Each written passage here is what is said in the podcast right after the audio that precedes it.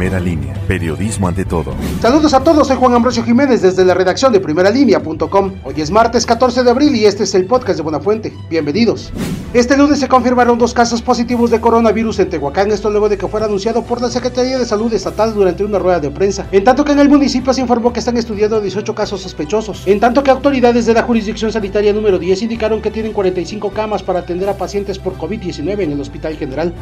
La Fiscalía General del Estado de Puebla confirmó que este fin de semana se hicieron 10 cateos en diferentes inmuebles ubicados en los municipios de Ajalpan, Tehuacán, Santiago Miahuatlán, en los Ochitlán y Soquitlán, en donde se aseguraron 26 armas de fuego de diversos calibres, droga, unidades y ejemplares de fauna como un tucán y un águila, entre otros indicios.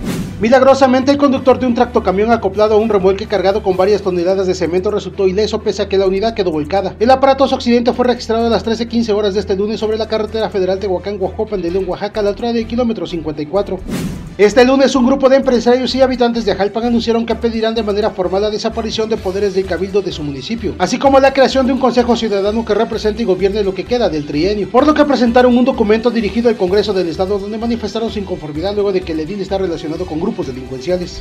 Los habitantes del municipio de Santiago Miahuatlán se encuentran preocupados debido al cierre de maquiladoras en dicho municipio con motivo de la contingencia por el COVID-19, ya que la industria textilera es una actividad económica de mayor impacto en esa zona. Al respecto, el presidente municipal Jesús Ramírez señaló que son alrededor de 32 empresas las que se encuentran instaladas en Miahuatlán y que tiene conocimiento de que varios empresarios han decidido parar sus trabajos.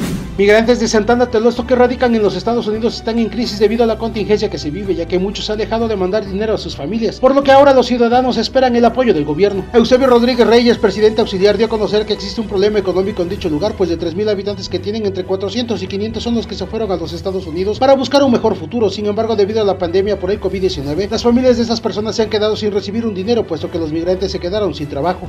Para saber más, visite primeralinea.com.mx y nuestras redes sociales. A nombre de todo el equipo, que tenga un buen día. Nos escuchamos hasta mañana.